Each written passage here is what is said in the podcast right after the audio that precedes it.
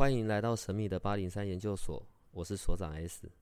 本所的内容是以非人类日常生活的亲身采访为主题。我们有一个不公开的脸书社团，不定期的会有直播与影片的分享。如果你要加入，记得通关密码是 S。欢迎你和我们一起探讨未知的维度空间，以及各种神秘又有趣的内容。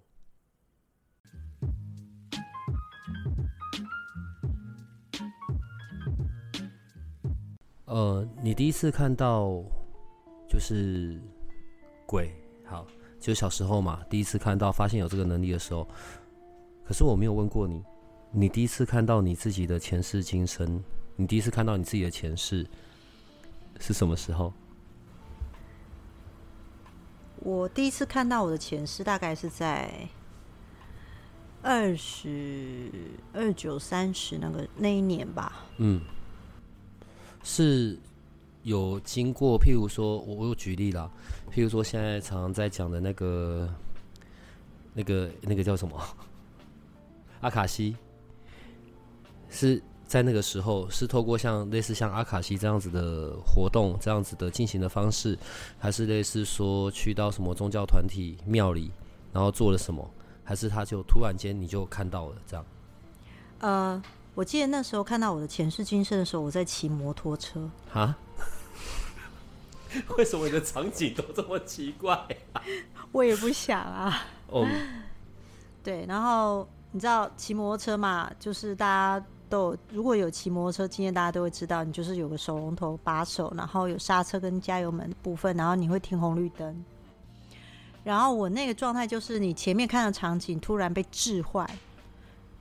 你知道置换？我讲的是，因为我我我为什么会这么清楚？是我还停下来，停到路边揉眼睛，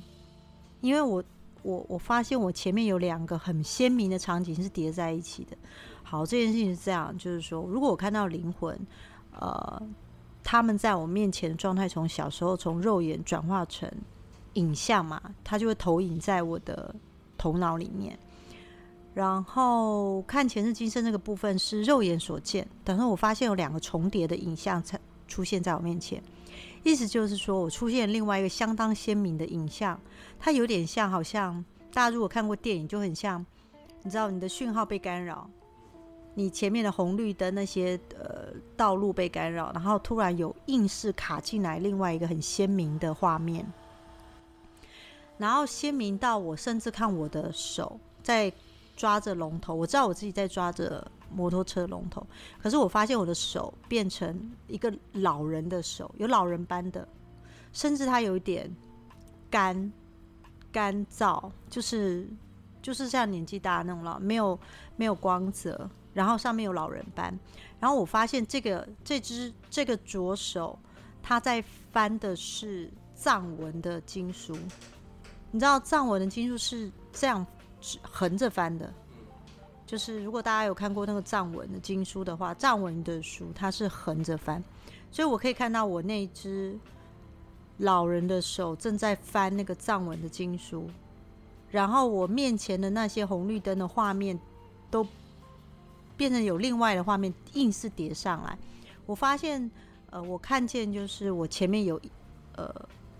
不知道算学生吗？就是有人在听我说。话，然后我很清楚的感受到我在讲课，就是我知道我在讲课，然后那个情境跟庄严跟肃穆的那种精神跟态度，我甚至就可以很鲜明的感觉到那时候我在骑摩托车，哎，然后更夸张的是，它的景象我没有办法停下来，意思就是我没有办法喊 stop，我不要再接收这些讯息，是被强迫置入的。然后状态就是我突然那个画面瞬移到另外一个空间里，它是个房间，然后那个房间其实不能算简陋，算大，但是很干净，只有床，床旁边有一个非常非常有两个非常非常奇怪的柜子。为什么我会形容它是一个奇怪的柜子？我确定它是柜子，因为那个时代的我是很知道那是柜子的。然后那个柜子里面放书抽屉跟书跟我的衣服跟。白色的，我去我去西藏才知道那叫哈达，就白色那种。我以前不知道那叫哈达的，对，很像很像。但是我那时候当下知道那个那个那个围巾是祝福别人、祝福用的祝福，但是我不知道那叫什么，那是什么？好，我不知道。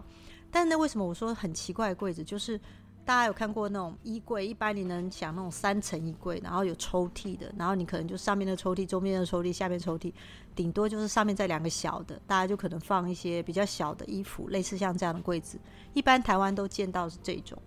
可是我那是第一次见到那种柜子，那个柜子很妙，就是它有直的抽屉，有横的抽屉，有竖的抽屉，所以每一个抽屉的造型都会不一样。可是它可以这样子，有点像几何，它会拼凑成一个大的柜子。然后，所以如果我拉开，就会有各式各样不同的抽屉，然后上面有很色彩斑斓的花纹。然后你知道吗？因为那个抽屉跟那柜子太怪了，所以我曾经上网搜寻了好久，只为了找到那到底是什么。后来我勉强在西藏或藏族那边有找到类似的柜子，然后我才知道哦，原来在我的场景里面出现的是那个东西。然后我不曾去，那是我第一次看过那样的柜子。所以这是我第一次看见前世今生的状态。后来是，呃，透过你的能力，你就可以练习。譬如说，你想要去看到某一世，或者别人的某一世，你就可以这样去看得到吗？从那个经验之后呢，接下来就是过了一段时间，然后第二次看见就是有一个人来跟我拿一样东西，然后。我看到他的时候，那个强迫置入的场景又出现了，然后那个场景里面就出现我跟他的场景。好，那个人我不认识他，只是他跟我来拿个东西，他是朋友的朋友。然后那个场景里面，我发现那个人是我的学生。然后接下来。阴错阳差发生一些事，我发现他真的成为我的学生，在这一世也变成你的学生。对，那时候也变成我的学生了。然后比较奇妙是，没有刻意安排，他就会成为我的学生。但接下来的事情就会变成，我常常不经意的就可以看到我跟这个人的关系跟情况，不经意的。所以像你这样子，你就很容易，只要在你身边跟你是有关系的人，都可以，你就会可以看得到，在过去生、过去世的时候，曾经有过的共同经历过的事件，或者共同进行过的一切，是这样吗？它是渐进式的，渐进式是指说，我刚刚有说我在骑摩托车看到那第一次，接下来就是我不能控制它。他就突然进来，然后就有场景，然后你知道，对我来说不能控制的那种能力，几乎对我来说是它是不稳定的。只要是不稳定的能力，我就不会想要用它，因为我要用的时候，可能我没有办法去提取。比如说，我今天要看谁的前世今生，我也没办法提取这个能力，因为它是不稳定的。所以对我来说，我有一段时间属于。就是体验那个不稳定的那个状态阶段，但是我不去讲关于跟别人的前世今生，对，可能只是问世的时候偶尔会出现这些场景，我大概提一下，但是我不会把它列入我的服务之一。但是很快的，大概不到一年的时间，大概就可以知道，它是呈现一个稳定持续的状态，就是我想要看见就可以出现，然后基本上。我我就跟你讲，我是一个很龟毛的人，所以我就觉得我要必须要去透过验证，所以就透过了反复的确认，我觉得哎，的确有一些依循的标准之后，的确在数据上的呈现，发现它的比例算是高的，我才会拿来用。所以，但是接下来前世今生对我来说就变成一个很有趣的一个状态，就是比如说 S，我看到你，我可能一第一眼看到你，我就知道我跟你会有关系。然后那个关系是前世的关系，那如果前世有关系，这一世就会知道，我就会觉得你特别亲切，我我自己。可是那时候你毕竟不认识我，所以我有一段时间是训练自己说，就算我看到这个人，我知道我跟这个人可能有相对的关系，可是我会慢慢的按照地球人的方式 跟他交朋友，或者是用自然的方式跟这个人更熟悉。对，呃，讲到现在，所以听到声音就知道是我们心爱的 Jessica 来了。Hello，大家好，我是 Jessica。我们在讲前世今生的时候，我个人觉得，在前世今生这个部分延伸到我们现在活在的这个此时此刻，我觉得可能就有两个部分。第一个是关于，啊，有时候人们讲天命，我我比较喜欢讲使命吧。就我这一世来到这边，我究竟还有些什么事情没有完成，还是我要继续去给出些什么，创造些什么？对，这是一个部分。然后另外一个跟前世有关的，我觉得就是关系了。嗯，那先讲关系好了，因为你刚刚讲用你的例子来看，你会看到这个人可能在过去的某一世里面跟你是有不同的关系的。对，例如，等一下宠物算关系吗？宠物算关系啊？所以真的有可能这一世是我的宠物，下一世变成我旁边的人了。很多人会问我说，宠物到底会不会转世成人？我不知道，我不确定，因为目前我看人的前世今生这部分，我还没有看到他前世是一只宠物。意思就是，如果有一天我看到某人的前世今生，我发现他前世是一只狗或者是猫，我可能就会把它列入我的资料库里面。但目前没有看到过。另外一种另外一种状况哦，嗯，有没有可能？好，我觉得哦，电影上或电视上那种很浪漫的啊，然后讲什么七世夫妻有没有？我都觉得看同一个人七世，这也太痛苦了吧？啊、你看过的真的有这样子的吗？有，真的会有好几世是同样的？我目前没有看到所谓的七世啦，这么多世，但是我觉得只要有两三世，其实就是很深、很深、很深的缘分，一世就很深了啦。很深很深的业障吧？呃，就是没有处理完，处理了两三世都还处理不完。好事情是这样的哈，呃，现在他们是我的朋友，但是啊、我可以讲这个这个其中一个案例是这样，我当时有看到一对男女男女生，就是从我前面走过来，可能我们共同上一个课，然后呢，这一对看起来是情侣，因为两个人手牵手走进来嘛，然后可是当我看到他们的前，就是瞬间看到他们的前世的时候，我那时候就很，后来我们有聊天，后来我就很认真的跟那个女孩子说，你们两个如果相遇，这个男生就是你的男朋友，会很短的时间爱上你，甚至很想把你马上娶回家。然后那个女孩子非常的惊讶，因为原来那时候他们其实已经是夫妻。那个男生在见到她的第七天就求婚。会不会也太冲动？对对对对对，一般人会这样子。然后我跟你讲，男生女生的外形都非常的好，然后男生家里家境非常的富裕，然后女生家里也不差，但是就是男生家里就是呃就是在业界蛮有名的，就是非常的，但是他们家就只有一个男孩子，他是独子。可是那时候男生看到他的第七天就直接跟他求婚，而且跟他父母亲讲说他一定要娶她回家。然后他们也的确结婚了，感情到现在都还很好。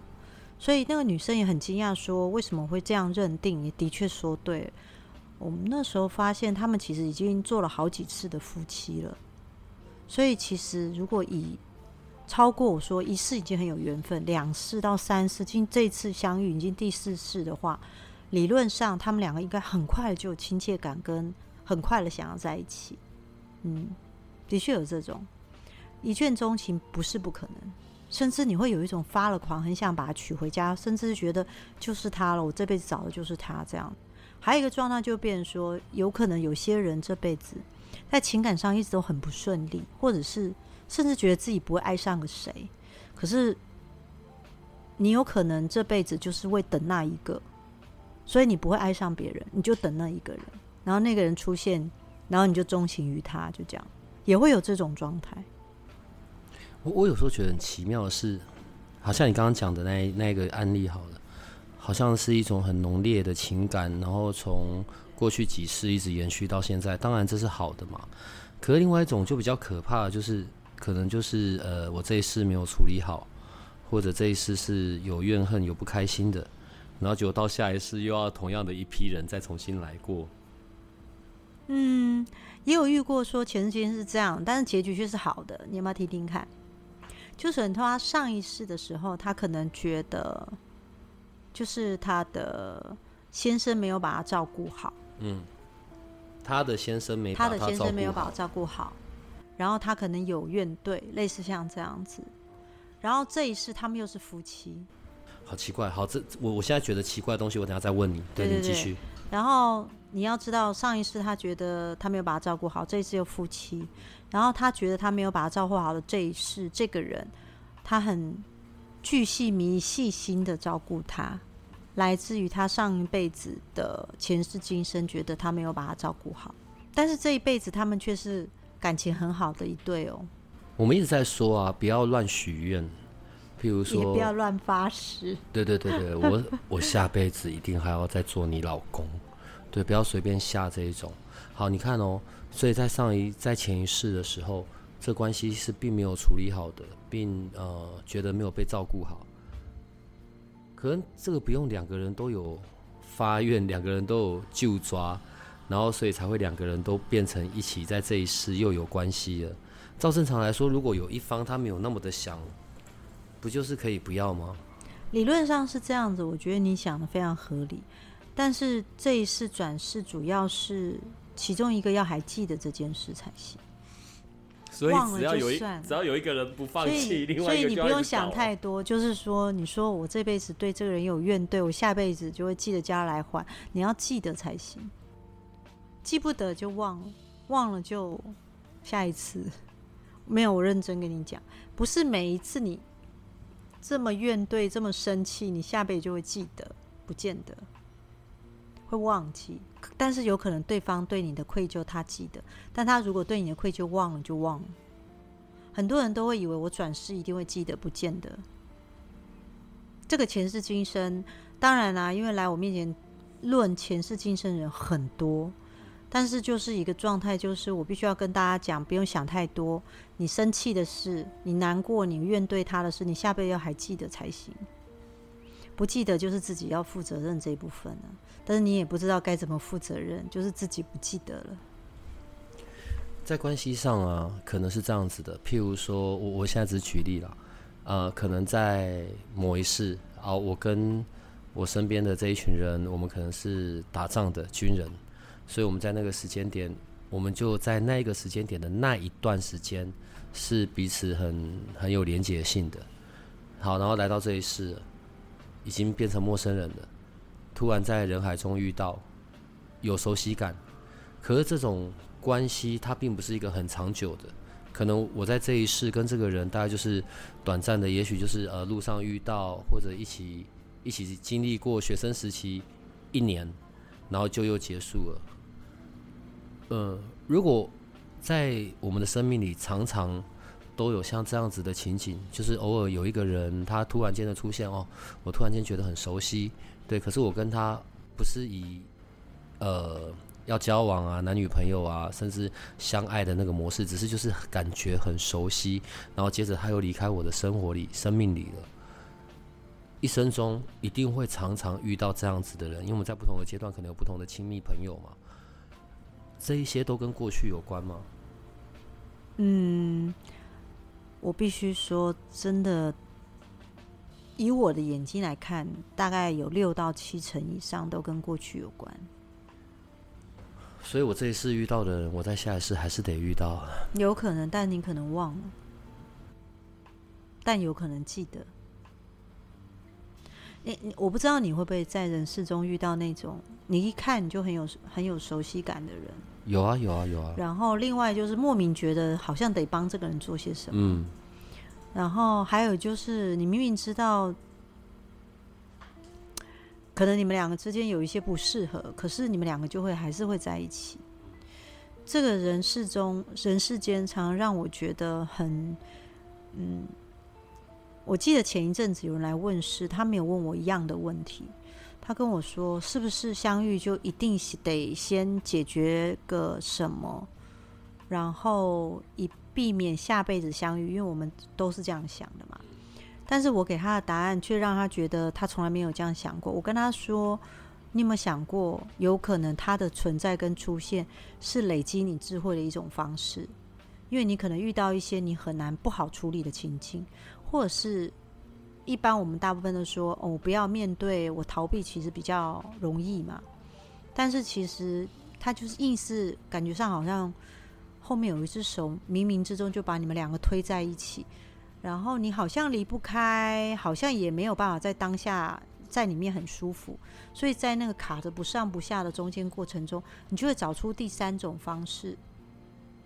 然后跟他这时候相处还不错，可是，在其他的时候也调试自己，让自己能够适应这个不上不下的关系也好，或者是情境也好。毕毕毕竟有些人是在工作岗位里面，他必须要这份工作，然后但是他却遇到他受不了的同事或者是老板。可是有时候，后来这个人听完之后，他就懂了，说我在面对我这个老板的时候，我可以切换成我想要的模式，或者是我只跟他做工作就好，我不用跟他一定要维持个什么朋友关系或伙伴关系。然后我可能跟我的亲密伴侣中间，虽然他有很多地方让我不是很舒服，可是他也有让我觉得欣赏的地方，让我呃欣赏他这一部分，但也知道。他另外一部分也是他，那我可以选择，不是不要跟他在一起，而是选择说，哦，我看到了，原来人的世界里有另这个人有另外一种个性跟状态，所以他等于说跳脱到第三种方式，因为人通常不是要么就是我最好是要舒服，不然就是逃，类似像这样，所以这个里面也不是舒服，也不是逃的一个第三个空间，创造出一个方式去看这个关系，或是看这个。工作的一个状态，呃，我觉得可以值得大家去思考的。意思就是说，其实你这样听起来，你会发现，并不是真的在这边还债跟被还债，反而是在里面你找出了第三种方式或第四种方式去看待你跟这个人之间，或者看待你跟工作之间关，或看待你跟你自己。这个部分才是我觉得我们可以在里面学习的部分。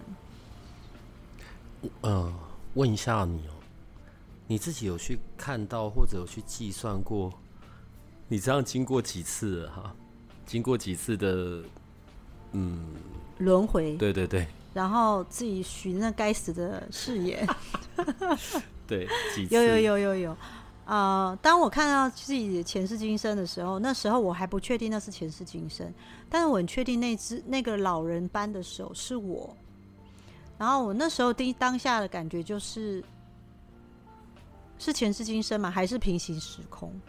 就是还是另外一个宇宙的另外一个空间里面的我，现在是喇嘛，我不知道。但是有一个状态是蛮有趣的，就是很快我就会知道说，哦，其实我做这件事情，其实累世来自己愿意做的。你知道，当我知道是我自己愿意做的时候，同时我也在我的身体里正在埋怨着，我干嘛有这种体质？就是一个我知道我我讨厌我有这样的体质，可是却知道我累世发愿来做这件事那种矛盾点，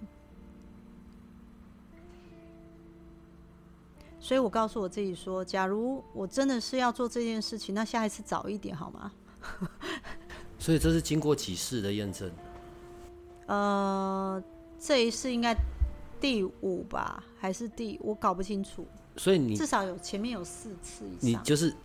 呃，在你自己可以算你的部分，嗯，你经过轮回五次，对我这这这这一辈子应该算是第五，可以在做这件事情，但之前不见得是做这件事情的人啊。哦，所以可能是更多吧。就是如果先不要论现在正在做的事情，有可能在这个轮回转世，可能十几次、二十几次这样子。对，我也会在我的朋老师呃学生群里面看到我以前累世的另外一半呢。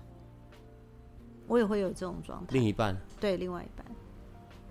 啊，这一次看到无感哦。这一次看到就是看到了。不会想先冲过去甩个两巴掌之类的。完全不会想，觉得赶快避开比较好。会啊，会有这样子。啊，我刚刚会问到说关于轮回几次这样子，是因为不管在在国外或者是在我们中国就好了，曾经有过的这些记录，都有在讲轮回是很多事的。对，因为从有人类的历史以来就是非常久的。然后我还有听过上百次的，我有时候都在算时间，怎么可能那么多次？应该曾经当一个什么瓜牛，或是你知道上百次那是需要很多次哎。可是这就很奇怪啊！我我我等一下是要谈到关于人生的使命这件事。可是我说觉得奇怪是这样子的，在各个宗教里面，我们所有在追求的。不都是不要再，啊，要怎么讲？羽化成仙，得道升天，对，不要再堕入轮回，不要再继续受这种轮回，然后当人类的这种痛苦。道教、佛教，我们在追求的不是都是这个吗？可是为什么我们还要不断的这样子的轮回转世？然后只因为我们可能有些使命必须完成，重点是。我根本还不知道到底有哪些使命，更不用讲我还有哪些没处理好的关系，这样子不是很痛苦吗？好，我先讲，我们之前讲到灵魂沟通灵魂之的时候，我不是有说，其实过世之后，人好像去到一个空间，然后那个空间接下来是不是要投胎转世，其实我并不知道。当然。当然，我我相信有各式各样不同的宗教去讲这部分，或者是认为就不会再转世，当然也有这部分啊。可是对我来说，就是到那个空间里面，我倒觉得，也许多少年后，我们到一个科技发展的一个部分，我们就会知道为什么我们要来体验这些。然后很妙的一部分就是，我发现情绪这一部分留在地球上。包括我沟通灵魂这部分，他还记得这一世他发生事，但是到那个空间的部分的时候，呃，不管灵魂跟我们想办法去连接那个空间的感觉，就是发现那个空间里面并没有情绪这一部分，没有情绪，但是有的是我在这些意识体在台呃地球上或在其他的部分，他的体验，他收集到的资讯关于。体验，所以这部分会让我一直目前我还没有办法去看清楚，说为什么我们需要收集这么多的资料，谁要的？我我我坦白说，我真的不知道是谁要的。对，那感觉上好像是一个来收集资料，必须要把那个意识的记录，那个载体，那个记记忆库再再传回去那种感觉。所以其实你这样听起来，就其实就是很很超。超宗教，或者是已经超越这些科技能力，我们所能理解的部分。但是我我会觉得有一件事情是这样，就是说，我坦白说，我我觉得，如果我真的我的资料库里面有关于我对这个人的怨怼不舒服的记忆这一部分，如果真的会困扰自己的话，其实真的第一，嗯。必须要知道自己发生了什么事。第二，你比较能理解为什么你要跟这个这个人跟你的对应关系为什么会变这样。再就是你如何在此生能够把这个锁解开。解开完之后，基本上你要不要跟这个人有关系，那你可以自己下决定。但是接下来你往另外一个方向走的时候，你会比较有力量。再就是消极的来说，你就会脱钩这个。在拉扯你的这一部分的力量，我觉得对人来说是有帮助的。这就是为什么来看前世今生的人所需要的部分，就是这个受苦的循环了。对对，不管是目前正受困受苦在一段关系里，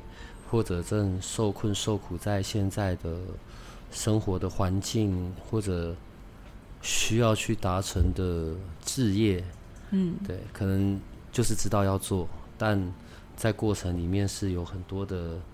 呃情绪啊、感受、体验、受苦。我们在讲的就是这一个。所以，如果透过了前世今生，知道了那一个问题点啊，不能讲问题点，知道那个原因，知道那个过去曾经发生过的事件，对啊，就可以让我们好受一点。嗯，第一个是头脑放下，放下。嗯，第一个让头脑那个放下，是指说，你知道头脑通常会。焦虑在自己找不出答案的这一部分，他会一直去思考这到底怎么回事。其实有时候给他一个他认为能够理解或能接纳的答案，他其实某种程度他就会觉得 OK，就是好像我收集到我要的资讯，这是一个。另外一个，你的身体也要放下，那个放下是身体也要能接纳这些，所以身体的处理就变成有另外一个部分需要更深入的去处理掉它。因为举个很简单的例子，比如说人的潜意识的那个感受，或者是过去前世今生的那个累世在你身上的那种 DNA，或者是你曾经有那个资资料库，这就很像，它就很像一个 bug。在你的身体里面，然后我们能够做一件事，就是我重新把它编程，嗯，就很像电脑的那个写程式一样，我把它重新编程，重新换一个呃程式，然后重新再输入，让你可以 run 处理掉你这个 bug，然后这个你就会莫名觉得，哎，好像我可以做事，好像我可以放掉一些我对这个人的不开心，或者是在意这件事情，或者是。听到他的声音我就难受，看到他我就烦，类似像这样的状态，而让人可以继续好好的生活在他的生活里面跟工作里面。嗯，举一个例子哦，假设我们现在讲的是在关系上好了，所以可能在某一世，然后好沿用我刚刚说的那个打仗的例子，所以死在我手下的就不计其数这样，然后在这一世就一起出现。会这么恐怖吗？哎，我可以问一下吗？呃，之前问是有人这样来跟我讲说，曾经有个老师告诉他说，他就是一个杀呃在战场上的将军，然后他杀人无数，所以他来问我，就是说他是不是一个业力非常重的人？业力，OK，对他就会这样讲，所以他呃，他他诞生的那一年，他妈妈就过世了。因为妈妈应该说，他也没有看到他妈妈，他妈妈就过世了。他妈妈死在产台上，然后过了两年，他的爸爸意外意外死亡，所以他很快就变孤儿，因为两岁嘛。然后呢，接下来他就给姑姑带大。后来他带大到七八岁的时候，他的姑姑癌癌症末期过世了，然后就换他姑丈在带他。然后他的姑丈在他来找我的前年也过世了。然后他的结论就是，他觉得。他应该是一个业力很重的人，然后因为前年过世，所以他在前年的时候，在很低潮的时候，就找了一个老师来看他的前世今生。然后那个老师就告诉他说，他是一个在沙场上，嗯，就是杀了很多人的一个将军，所以他注定这些人就是要让他过一个很悲惨的日子，类似像这样。然后他就深深相信他是一个业力非常重的人，合并他的身世嘛。你这样听起来，你知道，其实我他只有告诉我一句话，他觉得这些该过世人都不应该是那些人，这这些过世过世人不不应该是那些人，应该是他自己，因为他才是业力最重的那个人。为什么死的不是他？然后他来了我面前，是他，他也。他觉得他生命里那些好的事情应该都不归属于他，因为老师有说他是一个业力很重的人，因为他杀了很多人。你知道，光是用这种方式去解释前世今生，然后让这个人在面临到这些背后面的家世背景，然后再听到这句话，你觉得这接下来这个三十二岁的人还能继续活下去吗？对啊，他只能会觉得，对他就是个业力很重，他做什么别人都会倒霉。对，所以其实对我来说的前世今生的引导，不不全然要用这种方式去引导这个人，而是如何能够让这个人接下来的生命产生出更多关于他自己所创造出来的价值也好，关于他自己肯定自己的部分也好。这些，那才是最重要的部分。你有没有遇到个案是这样子的？譬如说，嗯，好，我现在还不清楚我可以做的事，我还不太清楚关于我的人生的目标跟方向。我来找你，嗯，我想要透过前世今生的这个部分，让我可以去找到，让我可以去挖掘到可能在我内在的这一些天赋啊、才能啊，或者去找到我真心真意、很有热情想要做的事，就是在现在在一个很迷路的状况下，这样有这样子的吗？透过前世今生也真的能达成吗？问世里面透过前世今生可以找出这个人的天赋，这叫天赋了。然后，如果前世今生，你知道很多人来问世，有时候是单纯问世，他就想要问工作，他适合往哪边发展。呃，我通常会从前世今生去调调他的天赋，然后再问他说：“哎，那你之前自己平常喜欢做的事情是什么？”然后他可能他在说的过程中，我就会听出，哎，跟他的前世的天赋是吻合的，然后我就会引导他往那个天赋走，但是我并不会告诉他说那是他前世就会的东西，但是我会告诉他说那是他可以往的方向，取决于这个人这他来问世的时候是不是想了解前世今生，这是一个，所以我会跟他讲关于他的天赋，他适合走的部分。跟他之前做过的事是吻合的，这是一个方式。另外一个，假如没有前世今生贴附这件事情，就从他这一世的时间线去调，看看他走哪一条时间线可以找到他自己。所以，当我们在讲的时候，好像就是，所以我很忙。对，就以为是很简单的，只看一个过去的某一条线，可是实际上，它看起来比较像是，听起来比较像是一个很立体的一个在运作的方向。对，它不是只有一条线的。好，这个是关于如果我正在困惑关于我的天赋、我的才能，那又要回到刚刚讲的关系了。毕竟我们还在人的世界嘛，很多时候是真的在关系里受苦的。我在讲关系的时候，我在讲的并不只是关于谈恋爱或者是什么的。诶，我觉得在这个部分可能分成两个方向哦。第一个是一个现有的关系，譬如说。对，我觉得可能举爱情做例子是比较好好被快速理解的。我，然后跟某个人，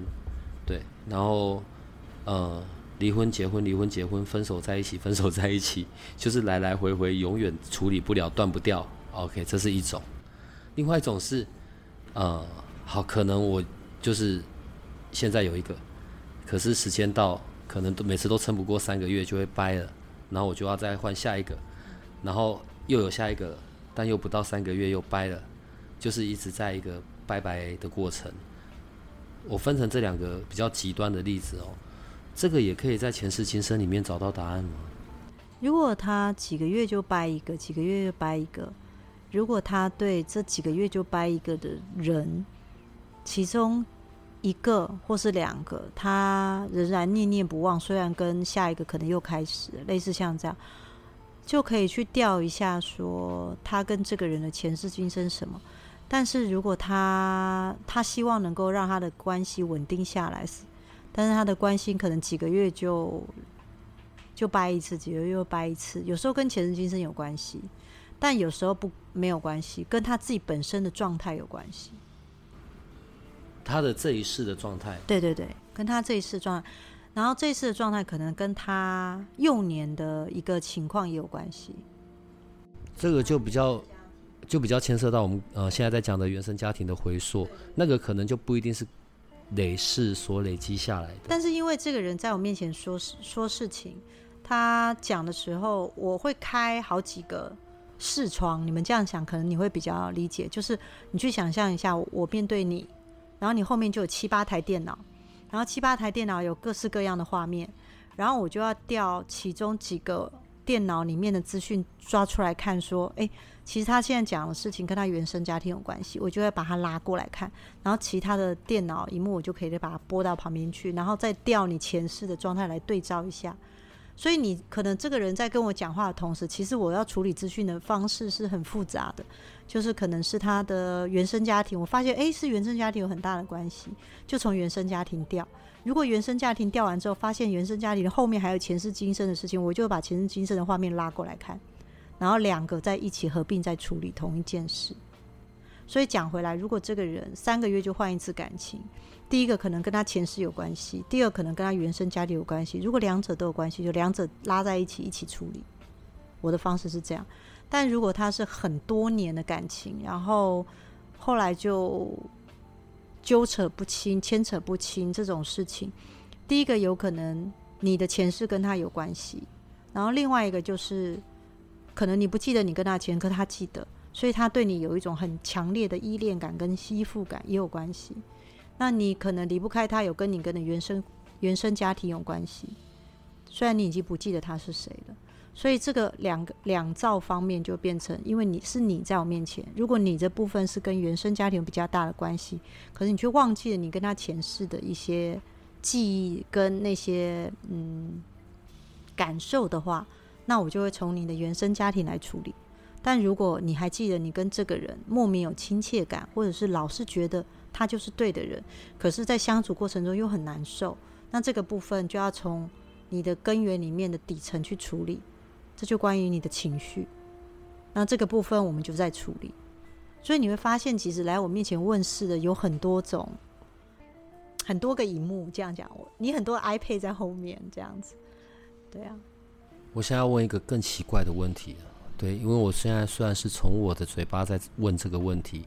但这个其实还蛮蛮突破我的想象能力的。有你有遇过有个案，然后。跟你说，或者他可以看得到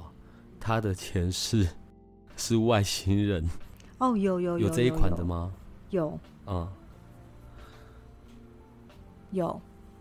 他呃，好，这个个案是呃，他先遇到我的时候，他就告诉我说，他一直觉得他是外星人，然后我也不以为意，因为我没有那时候没有去开开眼去看他的前世。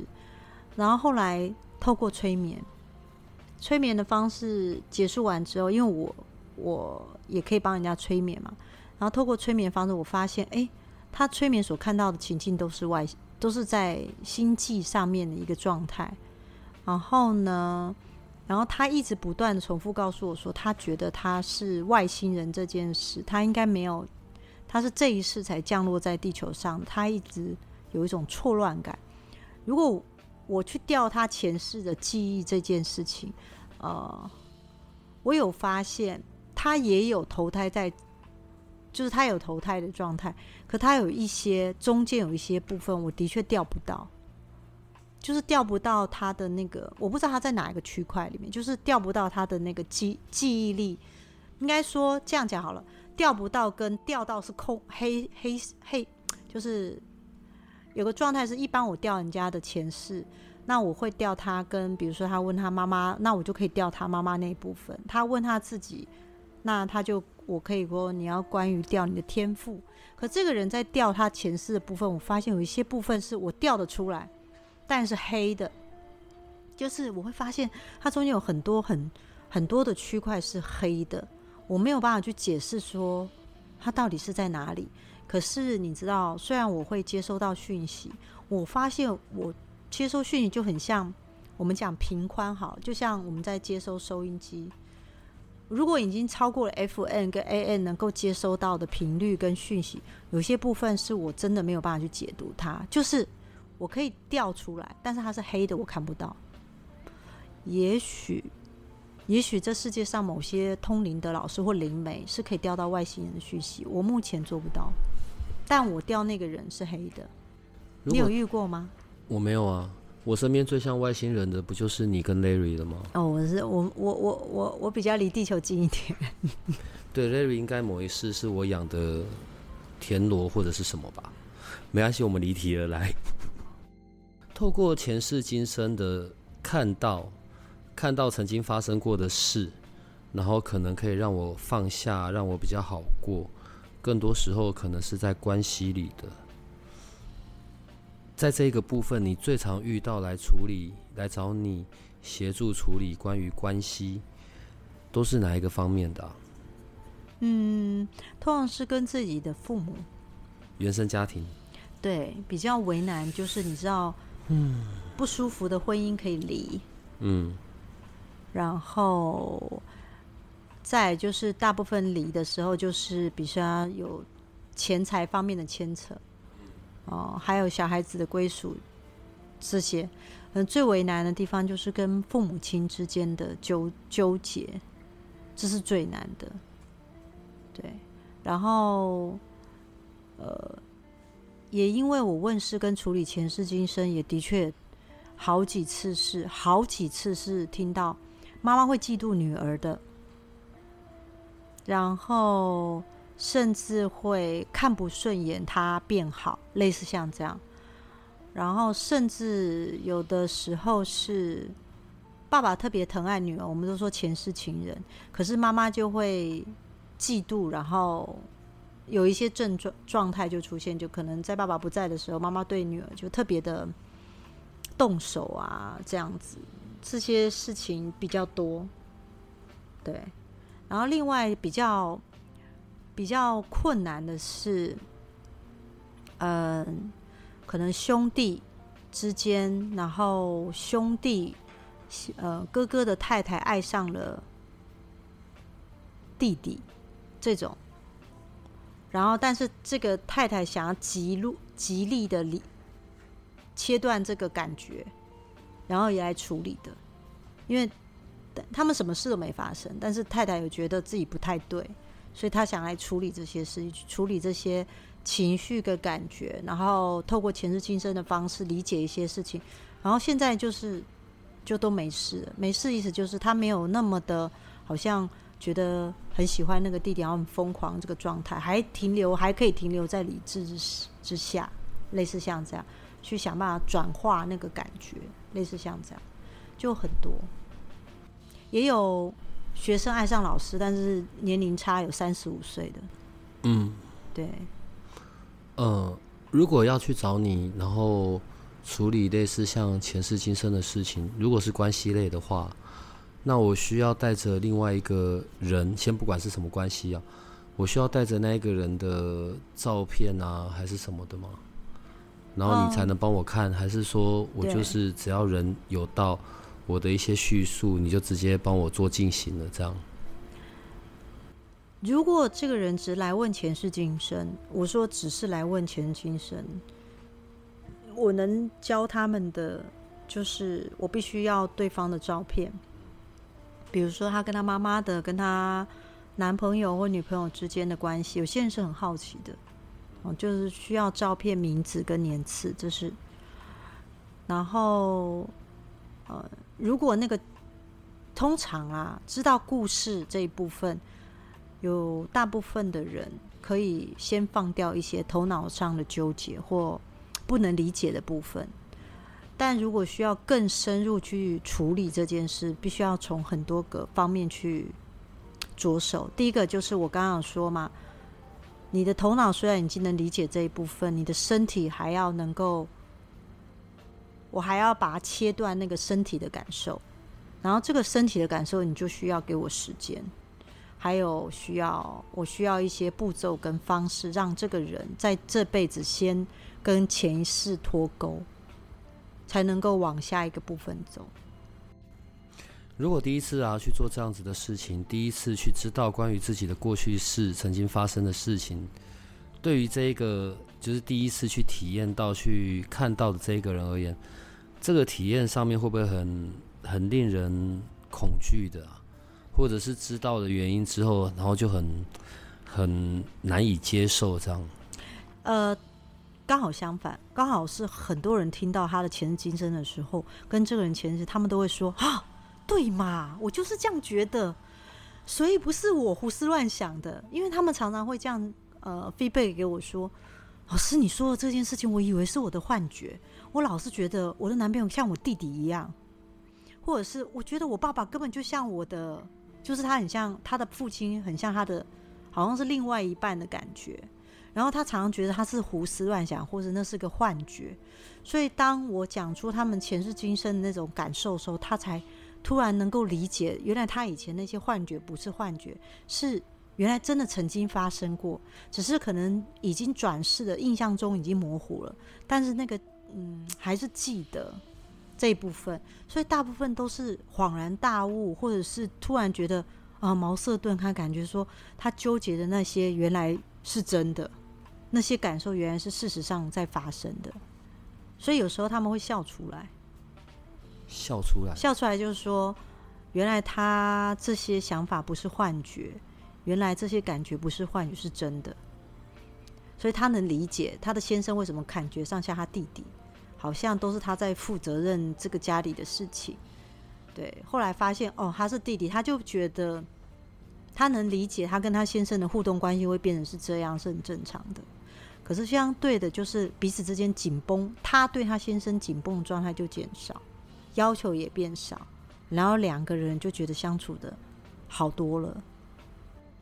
所以听起来，透过前世今生的这一个过程，可能可以为自己重新拿回来的。听起来比较是关于自己可以有的力量，这样子，就再也不用去怪罪于关系中的另外一个人，或者是怪罪于此刻现在所处在的环境。就是至少我会清楚知道事情的原因。问题是，一个人他可能转世过非常多次。你要怎么处理啊？一次处理完他每一世哦。如果他已经投胎十八次，哎，你的问题都问的很好，呃，所以来问前世今生的这个人，他必须有一个聚焦的地方。比如说，他要问，如果他今天来跟我说，老师，我想问我的前世今生，我就问他说，那你，我就会跟小帮手讲说，你得去问他说。如果他是这样讲说，我想了解我的前世今生，我转世每一世是什么？那个太多了，那个没有办法再一次他的前世今生这样讲完，而且他也花了太多的钱。哦，通常小帮手就会问他说：“你想了解你的前世今生关于哪方面的？比如说你想了解你的天赋，那我们就就天赋这件事来调。然后你如果你想了解你跟你的妈妈，那你就可以。”就你跟你妈妈之间，等于说你要你妈妈的照片来调，或者是你想了解这个男孩子你跟他的关系，啊，你就可以来调调这个资料。所以你需要他的照片。那关于天赋这件事，那你就要表，比如说，嗯，在艺术方面或音乐方面的，你你你为什么想要理解这件事？那有些人就会开始讲，就说我想了解，呃，我现在工作是做什么？我莫名觉得我好像适合另外一种工作。那我们就可以从前世今生的那个天赋来调，看看他是不是真的有这方面天赋。对啊，你知道有这样天赋的人，在更多的练习下，他会更快容易上手。对，然后相对的，他在人世间不管工作或是找到自己的力量方式也会更快。好，这也是一个方式。所以那个等于说我海捞那个资料库，你得给我一些聚焦的问题。如果啊，我们做了一个润的线上的活动啊，然后有一些研究生啊，不要太多个，好不好？然后呢，他可能带着某一段关系或者现在正在进行的关系，先不管是不是爱情啊的的人的照片啊，你就可以大概跟他描述他们中间有些什么样的过往，这样吗？当然可以，但是你。呃，来的也要考虑自己的隐私，也相对曝光在别人面前。比如说，S 所长如果带带太多梅亚的照片，我就不知道该怎么讲了。我没有，我没有，我会带着我家的猫的照片。呃，你刚刚说可以的，好，那我们就会准备做一个这样小小的私密的小活动，这样子。不是啊，因为，嗯，因为有你，呃，有 Larry 灵魂事务所。然后好像有时候在打开了另外一个世界的一个一个入口，对我觉得这实在真的太有趣了。嗯，对，我们可以活在这个地球上面，最难能可贵的就是我们可以有体验、有感受，对，有很多可以值得去探索的。所以八零三研究所当然还是要为我们的研究生，你知道谋一些福利嘛，好不好？你这里就是斜角巷，所以我就赶快着手这件事的进行，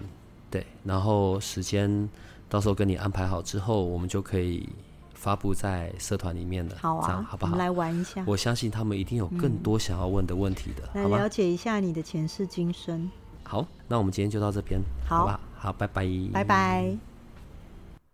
如果你喜欢我们的节目，请多帮我们分享，并且鼓励订阅，让八零三研究所可以持续成为你探索灵能世界的另一只眼睛。